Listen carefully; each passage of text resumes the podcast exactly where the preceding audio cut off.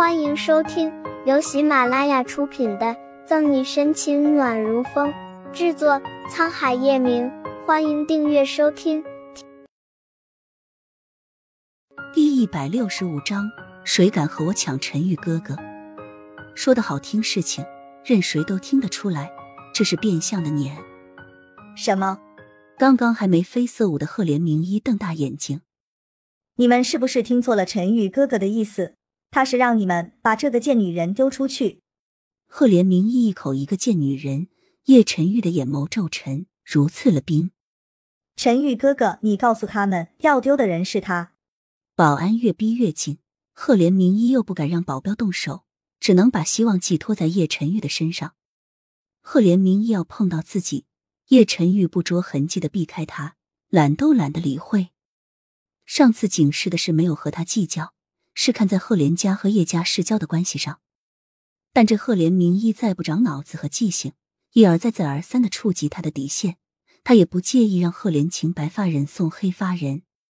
沈西眼观鼻鼻关心，好整以暇的站在一旁看好戏。叶晨宇冷淡的态度本来就让赫连明一不高兴，再看沈西视若无睹的表情，他的高傲深受打击，认为所有的一切都是怪这来路不明的女人。把所有的错都怪给沈西，自然所有的火都向他发。贱女人，我今天非打死你不可！把保安的手甩开，赫连明一伸手就要掌掴沈西。你闹够了没有？沈西的招式还没有出，叶晨宇就眼疾手快的拽住赫连明一，手腕被捏得快要断了般，赫连明一疼的眼泪都流出来了。陈陈玉哥哥，你为什么要维护这个贱人？他有什么好的？手上的疼没有心里的伤疼。赫连明一颤抖着声音问：“你不配知道。”甩开赫连明一，叶晨玉从乔宇的手里接过手帕，擦了擦刚刚的那只手，嫌弃的丢在地上。再有第三次，叶家和赫连家也没有合作的必要了。叶晨玉话说完，有眼力架的保安就架着鬼哭狼嚎的赫连明一出去。陈玉哥哥。陈玉哥哥，声音渐行渐远。老鼠屎一走，大厅安静了不少。走吧。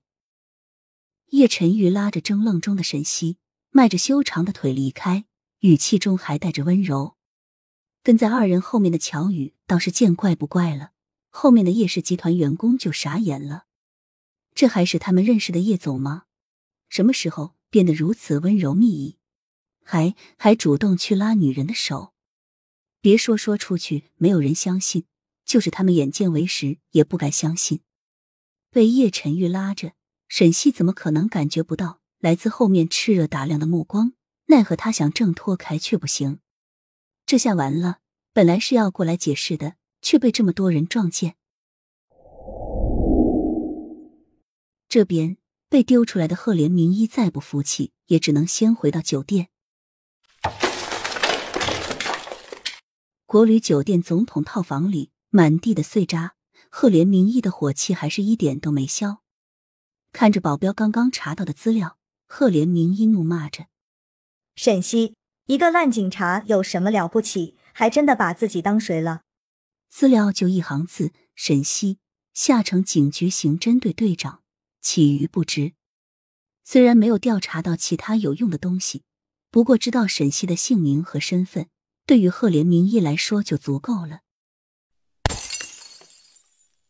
赫连明一把最后一个完好的花瓶丢在地上，嘴里咆哮着：“别说你才是一个烂警察，就算你是天王老子，谁敢和我抢陈玉哥哥，我也绝对不会放过你。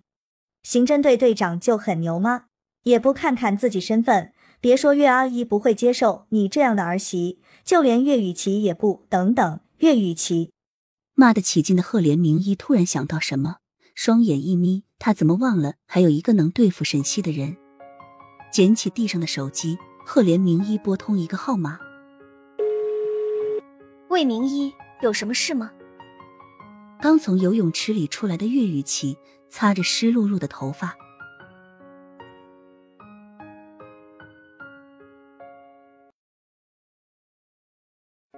本集结束了。不要走开，精彩马上回来。